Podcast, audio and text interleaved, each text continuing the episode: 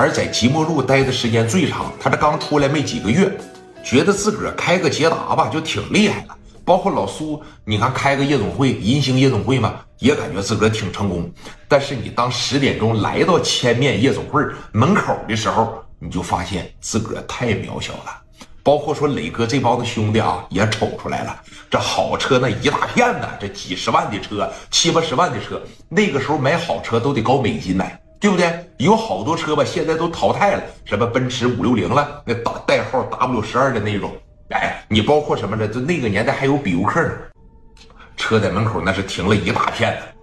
说你看聂磊他们从车上一下，显得吧就比较卑微，就比较渺小。聂磊就瞅着这些场面了以后，在心里边就寻思啥呀？将来有一天我也得说开好车，我这捷达吧总是自我满足，那绝对是不行。那将来有一天我也得开一开这个所谓的奔驰五六零。那呃，虎头奔是九三年来的，那九二年的时候还没有虎头奔呢。说这个九二年以后，这种老爷车就差不多彻底的改头换代了。那个时候那捷达也特别的老，都得搞美金买。那一会儿，那在北京拿美金买那一会儿都得。从车上一下来，说你看许多有头有脸的，你像成名已早的大哥们了，包括做生意在这青岛特别有名的了，人在门口都有自个儿的接待。那个时候就兴啥呀？提前打电话订台。但是聂磊在这个夜总会里边，他谁也不认识，包括老苏啊，他也不认识，就是单纯的来玩一玩，就是单纯的说过来学习学习。啊，这进到门口的时候就感觉挺没面为啥呀？提前订台的都有人接待，都掐他个儿。进屋之前吧，说你看搜搜身，只要没什么说挺牛逼的家伙事一般情况你进去了。那有个小卡簧，那个时候也没事你只要别有枪，别有五连发，像镐把、砍刀啥的，你都能往里拿。你要是不往里拿的情况下，他也可以说从后边窗户里边给你整上来呀，对吧？岁数挺大了，有点钱归有点钱吧，但是他不乐意打扮，知道不哥？这人一旦是不乐意打扮，别人呢就说不太愿意尊重你。那来到门口的时候，这帮人就杵眉横撒的。那小方头捷达是你的呀？是我的，咋的了？把车往那边动动。你这车占个车位，去去去，整后院去。就凭一会儿来个王总，人家开着奔驰过来，是吧？人家开着比尤克过来，怎么的？比你这车不好啊？到时候人家没个车位往哪放啊？让人停后院，从后面进呐？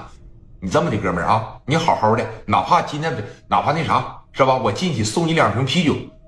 这句话一说吧，那个社会实在是有点动荡，实在是有点乱哥啊！你说你这么说，磊哥能行吗？蒋元从后边这一上，史殿林这一上来啊，聂磊当时小眼镜一卡卡，基本上是不吱声了。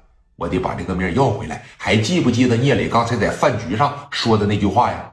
啊，我光在市南区大，那算什么呀？我必须在整个青岛大。将来我还要在整个说山东人面前，我得抛头露脸。我想做的可不是说市南的一把大哥，我必须要做说整个青岛的一把大哥。我只要哐仓这一跺脚，整个青岛都是都得颤一颤。聂磊当时心里边就琢磨这个，往旁边这一撤，蒋元史殿林一上来，啪的给这保安就拉住了。过来，来兄弟，来往这边来聊聊啊！紧接着说，你看蒋元从后边给小卡簧啪的一呲出来，往腰上一顶，走，跟我走。保安当时一瞅，兄弟，你在这地方闹事说，你看往旁边这一整，那你还能有好吗？人这边拿个对讲机就一劲喊，快快快，门口有人闹事了，快，门口有人闹事了。这一说门口有人闹事从屋里边啪啪的就出来七八个。聂磊一看你摇人，那还不好说吗？